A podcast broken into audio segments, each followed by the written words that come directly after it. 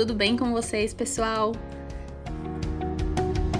Hoje nós vamos, nosso tema do nosso podcast, que vamos conversar, conversar hoje, é sobre humanização, sobre humanização na gestão.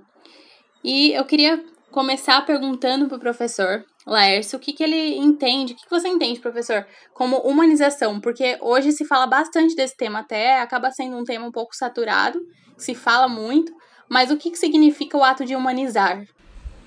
Oi, Fernanda, tudo bem? Olá a todos aí.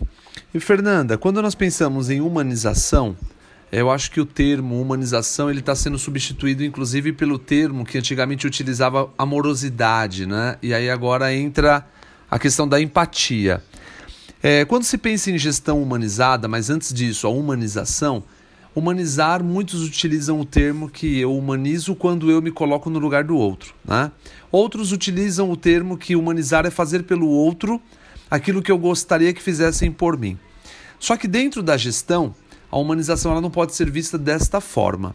Nós precisamos pensar da seguinte forma: eu tenho que fazer pelo outro a forma com que ele precisa que eu faça por ele. Porque tem que fazer sentido para ele algumas coisas. Então, muitas vezes, quando eu acredito que eu quero trabalhar a minha equipe para que a minha equipe atenda um melhor, de uma forma melhor meu paciente, mas de que forma que eu estou tratando a minha equipe? Eu estou tratando eles como eu gostaria de ser tratado, e aí isso pode ser ruim. Por quê? Porque despersonaliza.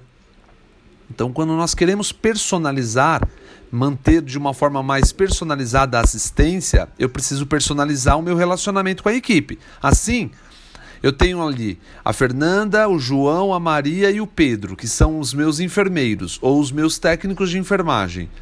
E de que forma que eu tenho que me envolver com a Fernanda, com o João, com o Pedro e com a Maria? de forma única. Ou seja, cada um é peculiar. Então tem coisas que eu vou falar com a Fernanda de uma forma que de repente com o Pedro eu falo de uma outra forma. Por quê? Porque a Fernanda ela é diferente do Pedro, o entendimento dela, o processo de captação, o processo de aprendizagem, o processo de aceitação e dentre outras. Então a humanização ela é, é não é, é, é, não eu pensar que o outro deve ser tratado igual a mim, porque pode ser uma extensão do egocentrismo, entende? Uhum, perfeito, entendi. E por que que você acha que de um tempo para cá tem se falado tanto sobre isso? Por que, que hoje as empresas prezam por isso? Por que, que se fala muito? É porque as pessoas estão ficando cada vez mais exigentes? Como que está funcionando essa questão da humanização? Por que, que ela está tão em alta hoje? É até interessante, né, se nós embutirmos as redes sociais aqui no nossa, nosso podcast, nós vamos é, é, perceber que hoje está em alta falar de um perfil humanizado, né?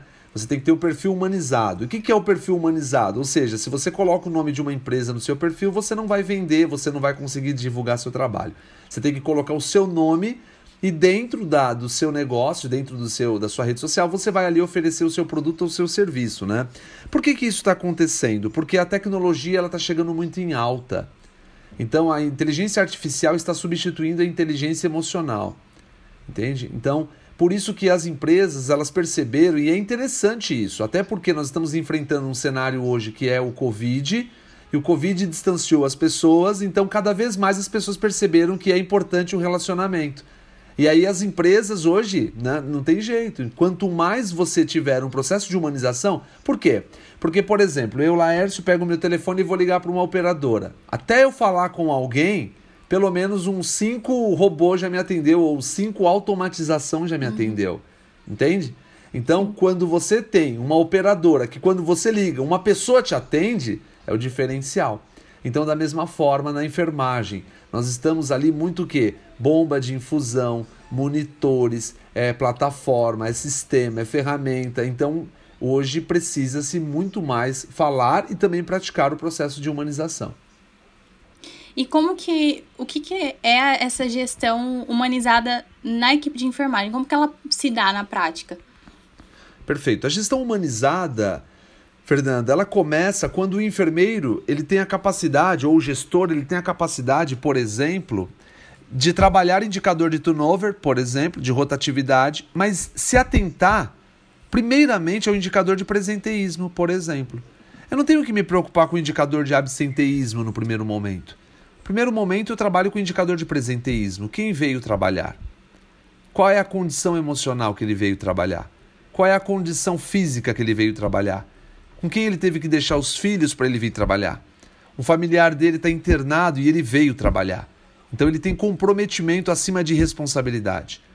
Agora, quando eu me preocupo com aquele funcionário que não vem e está aumentando o meu indicador de absenteísmo e, consequentemente, de turnover, porque eu tenho que trazer profissionais de outros setores para cá, mostra que eu não estou humanizando o relacionamento. Por quê?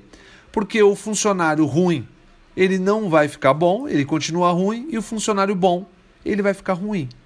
Exatamente. É.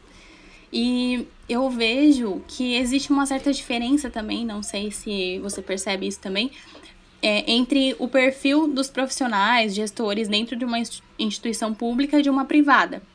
Por, eu não tenho muita experiência na, na rede privada, mas por que, que os resultados cobrados por eles são diferentes? Por que, que a equipe é tratada de uma forma diferente? Muitas vezes é imposto que a equipe realize alguma coisa sem ser ouvida antes. Então, por que, que existe, são resultados cobrados de forma diferente? Por que, que você vê essa diferença? Existe uma diferença por dois motivos. Um chamado cultura organizacional e o outro chamado crença. Qual é a crença que as pessoas têm do funcionalismo público? Que não se faz nada. Uhum. não é? Qual é a crença que se tem de uma instituição privada? Se você não produzir, você é mandado embora. Então, é criado uma cultura dentro da instituição pública por parte de alguns funcionários que muitas vezes acabam ali manchando o processo do funcionalismo público. Entende? Dentro das instituições particulares, pode ser que nós tenhamos também pessoas dessa forma. Porém, a cultura instalada é diferente. Por quê? Para começar, quando você entra numa instituição pública, você faz uma prova de um concurso público. Você não é avaliado tecnicamente. Uhum. Você não é avaliado aptidões comportamentais. Você não é avaliado aptidões emocionais. Diferente do privado. Do privado você tem o envio do currículo, que é um recrutamento. Depois você tem o chamamento para uma entrevista. Depois você tem a seleção. Depois você tem o psicotécnico. Depois você tem uma dinâmica e você tem uma prova. Quando você passou por tudo isso, você vai conversar com a coordenadora ou com a gerente de enfermagem. Entende? Então, o processo, e olha que ainda acontece de ter uma contratação errônea, não é? Então, hoje as organizações, elas entenderam e hoje a, o artigo 198 da Constituição Federal, ela diz que nós podemos ter a complementariedade. Né? Ou seja, como princípio do Sistema Único de Saúde, nós temos a regionalização, a hierarquização, a descentralização, a resolutividade, a participação da sociedade e a complementariedade. O que é a complementariedade? A complementariedade é um serviço público abrir as portas para uma instituição privada, particular, para que possa gerenciar e fazer aquilo que a instituição ela não consegue fazer.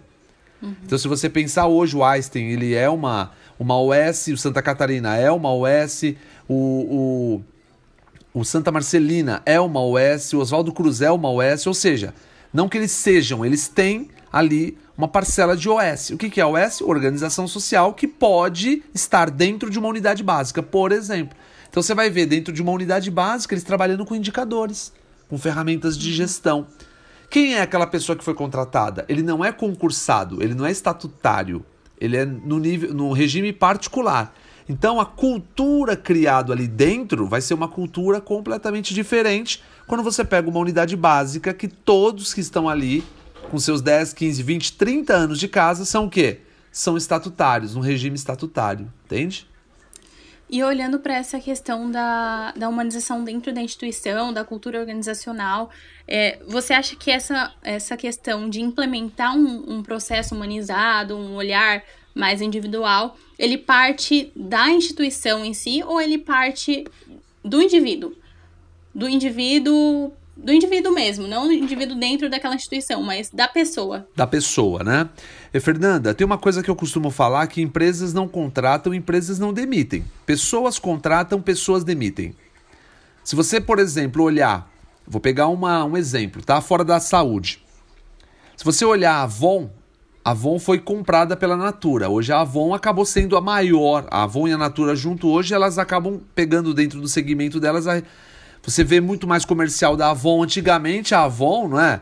a Avon, a Avon, não é? Era uma coisa meio que a nível secundário, não era uma primeira linha, não é?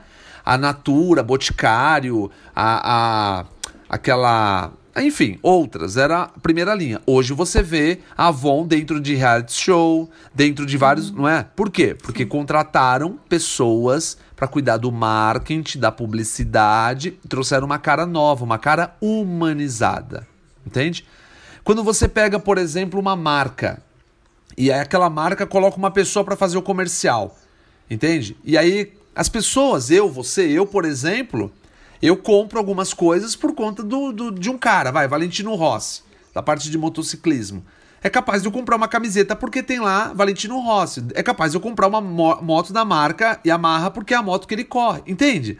Uhum. Então, pessoas humanizam marcas. Pessoas humanizam culturas. Pessoas humanizam. Então, quando você fala a empresa ou a pessoa pode fazer essa transformação? O indivíduo, a pessoa. Porque eu ouço alguns relatos, né? Algumas, algumas pessoas falam, por exemplo, na questão que eu gosto de trabalhar, que é o empreendedorismo, que não se consegue trabalhar o empreendedor, empreendedorismo dentro de uma instituição se, por exemplo, a sua chefia não, não aceita as suas sugestões, se você encontra um sistema muito rígido dentro daquele, daquela sua unidade. Então, isso gera uma dificuldade para aquela pessoa empreender, no caso. Mas também pode gerar uma dificuldade para criar um processo humanizado. Isso Exato. poderia, poderia impactar, claro. assim, essa questão da. Mas, mas eu também vejo que esses indivíduos que estão entrando, eles precisam ser formados para justamente chegarem naquele posto e conseguirem transformar aquela realidade. Então, mesmo que parta de uma, de um, sei lá, de uma gestão, uma direção, essa pessoa que está lá, ela é uma pessoa um dia ela aprendeu algo, ela passou por uma faculdade, ela teve um processo educativo. Então, é nesse processo educativo que ela deveria ter se formado para transformar aquela realidade dela. Então, de qualquer forma, eu vejo que parte do indivíduo também concordo contigo. Mas muitas pessoas falam que existe, existe essa rigidez dentro da instituição de você não conseguir expor o que você. uma sugestão nova, enfim, implementar algo. Aí o que acontece, Fê, é, pode acontecer isso. Pode sim. Por quê? Porque quando você tem aquilo que eu falei, a cultura e a crença. Então, por exemplo, vou pegar um exemplo: o militarismo. Hoje, a polícia militar, eu conheço um pouco mais a polícia militar do estado de São Paulo. Né? Eu não conheço a, pol a polícia militar do estado que você está. A polícia militar do estado de São Paulo é uma coisa, o policial militar é outra. Tá? Uhum. A polícia é uma coisa, a estrutura polícia é uma coisa. A estrutura polícia, ela segue ali o que? Doutrinas. Ela segue ali uma organização. Ela segue uma hierarquia. E aí o que acontece? O policial, quando ele entra, ele consegue modificar até uma certa parte.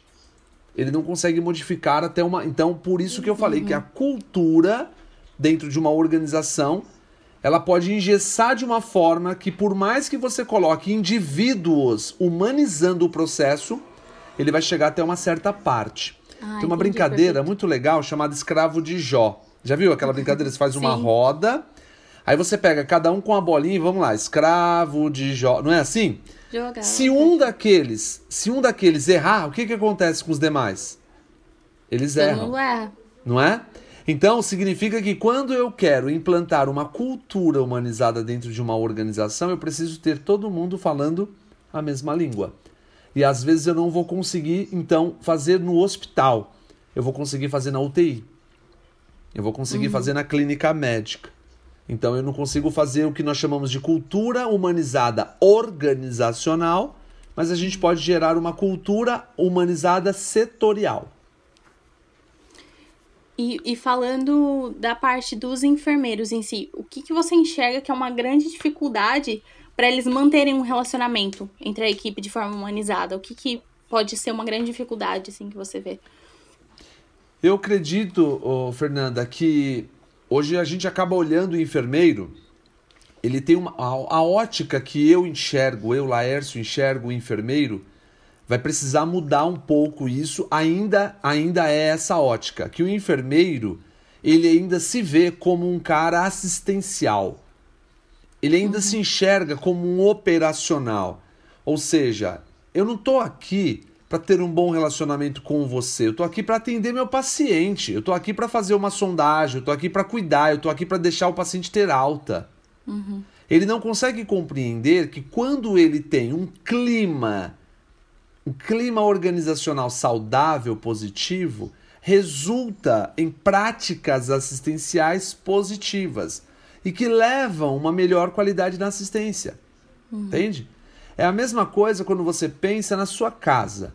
Quando você tem pessoas na sua casa conflitando, o resultado qual vai ser? Vai ser você sair dali de uma forma conflitante, querendo conflituar com todo mundo, querendo, não é? Quando você vem de um lugar, de uma casa que é pacífico, que é um clima gostoso, agradável, você se, você se torna mais saudável. Então eu acredito que hoje o enfermeiro ele acaba enxergando que não é um papel dele motivar, é um papel da empresa. Não é um uhum. papel dele engajar, é um papel da empresa. Não é um papel dele fazer, entende? Ele Sim. acaba transferindo, mas não é de uma forma intencional. Eu acredito que seja de uma forma inconsciente. Uhum. Talvez cultural mesmo da organização. Sim, sim, exatamente. Ou, ou até mesmo, Fernanda, cultural da onde ele se formou, por exemplo. É. Não é? Por que uhum. eu estou falando isso? Porque tem colégios técnicos, tem muito colégio técnico, tem mais colégio técnico do que universidades. Você já percebeu que o técnico, às vezes, eles são mais humanizados do que alguns enfermeiros? Uhum. Sim. Entende? Por quê? Porque pode ser que a maleabilidade do colégio técnico em humanizar o técnico através das aulas ou a partir das aulas, e quando ele vai para assistência, ele vai de uma forma diferente. Uhum. Então, o enfermeiro ele poderia e ele teria que desenvolver também um outro olhar. Ele não é só assistencial, mas ele precisa estar ali lado a lado com a equipe. Ele é a pessoa que vai engajar a equipe. Sim, um dia, eu, inclusive um dia eu estava tendo estágio, eu parei para conversar com uma técnica de enfermagem. Eu ficava fazia plantão noturno, então eu ficava a noite inteira no hospital. E aí ela falava, ela sentou para mim um dia e contou, ela falou: "Olha a diferença desse perfil desse enfermeiro para esse. Olha como esse é um bom líder. Olha, olha como esse ele envolve, ele traz as pessoas para perto, ele tá junto, ele vai lá, ele vê o que o técnico tá fazendo, acompanha. E aquele outro parece que ele dispersa a equipe. Parece que existe algo ali que incomoda, sabe? Então, para ver como eles também têm esse olhar para quem tá ali na liderança, que é o enfermeiro. Eles têm esse olhar crítico de olhar e falar, olha, não tá sendo um bom líder, ou tá sendo. Só que acho que até o enfermeiro não se dá conta disso, do espelho que ele é para a equipe. É porque ele tá muito focado no processo de, vamos imaginar, tô na emergência. Meu foco qual é? O paciente chegou em parada. Então eu preciso fazer o quê? Tirar esse paciente da parada. Eu tenho que uhum. pulsionar um maior, um maior calibre possível para que ele possa receber uma droga ou receber soro, né? Eu tenho que sondar esse paciente de uma forma emergente. Eu tenho que. Pronto, ele pensa sempre no. Mas ele não consegue entender que o ritmo, quem vai dar, muitas vezes vai maestrar é ele. Uhum. Né? O enfermeiro, você pode observar, um enfermeiro, quando ele chega na unidade, ele está para baixo, a equipe fica para baixo. Sim. Entende? A equipe fica para baixo. E tem enfermeiros que têm uma capacidade tão grande de, de liderar, inclusive, ele tem uma capacidade tão grande, ele não percebe que quando ele está para baixo, a equipe, de forma voluntária, né, de uma forma a se comover com ele, também fica para baixo. Uhum. Acaba se colocando para baixo. Uhum, exatamente. E em relação a essa humanização dos processos, dos relacionamentos entre a equipe, assim, o que, que você vê que traria de resultado se fosse trabalhado mais em cima disso? Para a instituição? Eu, eu acredito, Fernanda, que se, por exemplo, se eu adoto um comportamento na minha equipe, o um seguinte comportamento, nós vamos fazer a divisão hoje dos pacientes, mas eu quero dividir da seguinte forma, Fernanda, você quer ficar com qual paciente, qual você tem mais habilidade? Fala para mim.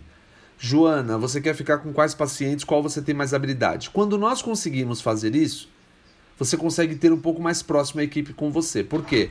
Porque você concorda que se você manja cuidar de paciente ferida, com feridas, ou um paciente, por exemplo, com sonda, com, com drenos, eh, com feridas, você gosta. É muito mais simples do que eu colocar você com um paciente, por exemplo, queimado. Às vezes o paciente queimado com uma tráqueo para você, nossa, você fala, gente, para mim é difícil porque eu tenho dificuldade com esse tipo de paciente. Então quando o enfermeiro ele chama a equipe, faz um, um briefing ali, por exemplo, né? Fernanda, Juliana, Maria, Laércio, olha, Hoje nós temos pacientes com o seguinte grau de complexidade. Nós temos fulano que está assim, cessado. E aí cada um tem a oportunidade de falar. É um primeiro passo. Tá? Um primeiro passo.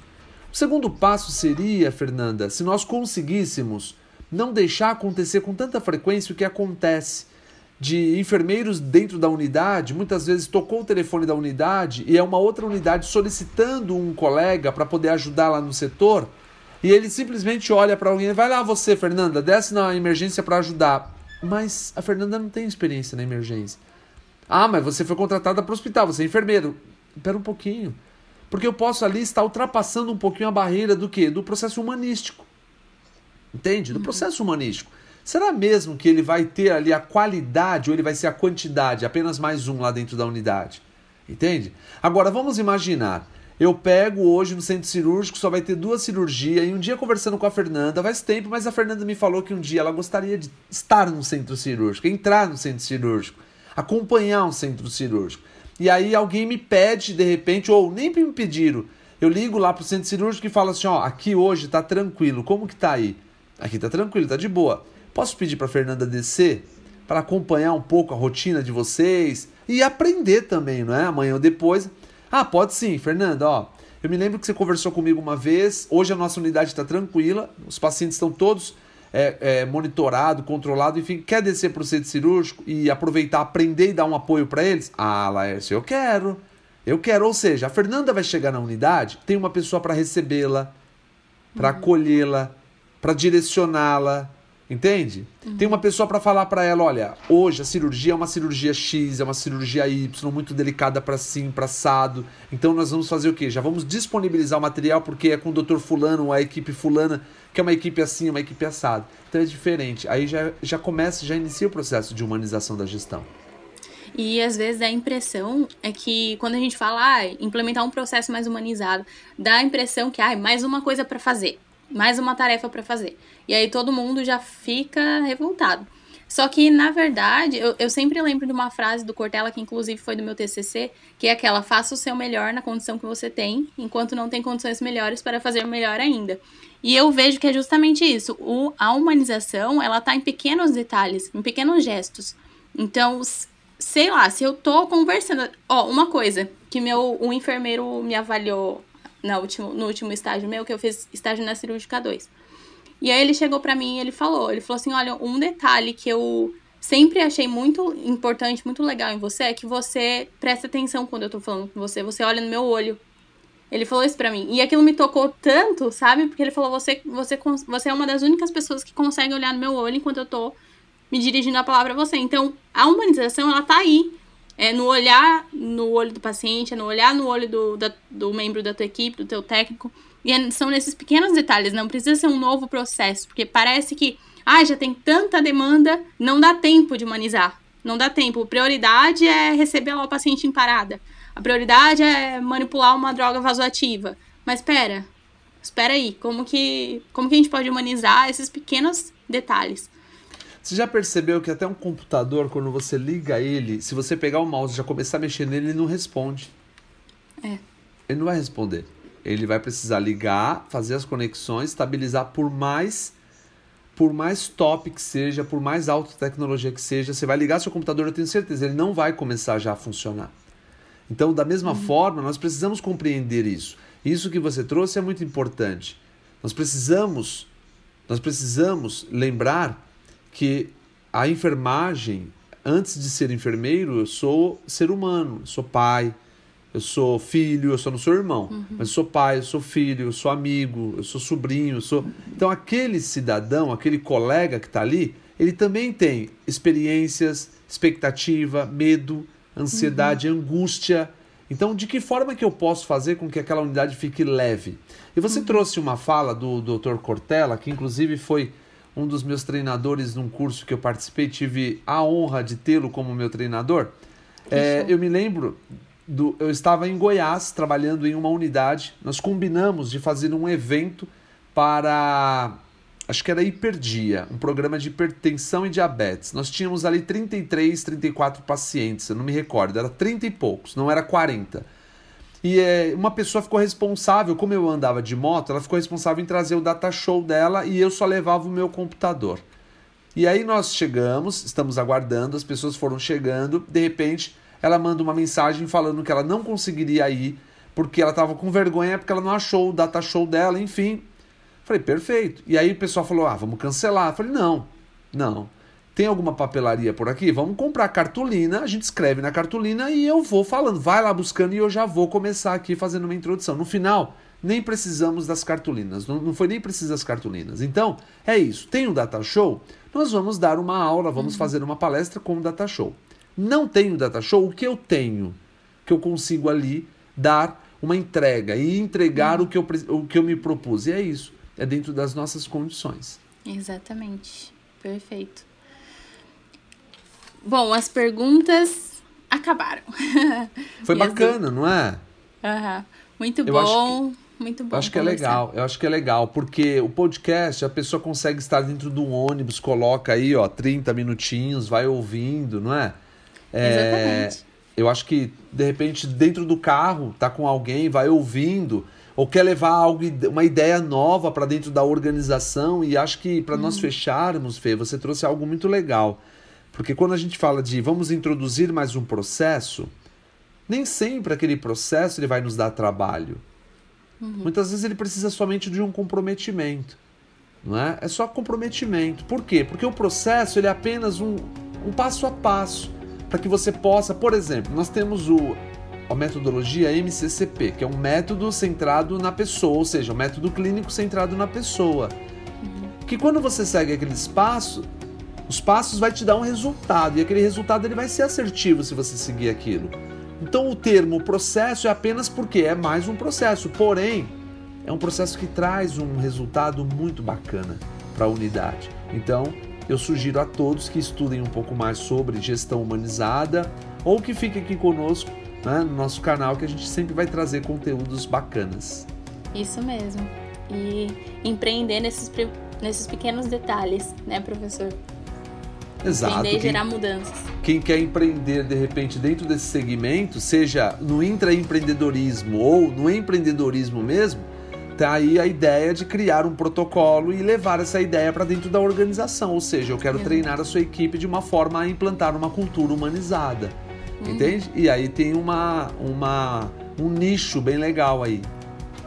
Muito show, isso mesmo. Muito obrigada, muito bom falar contigo de novo.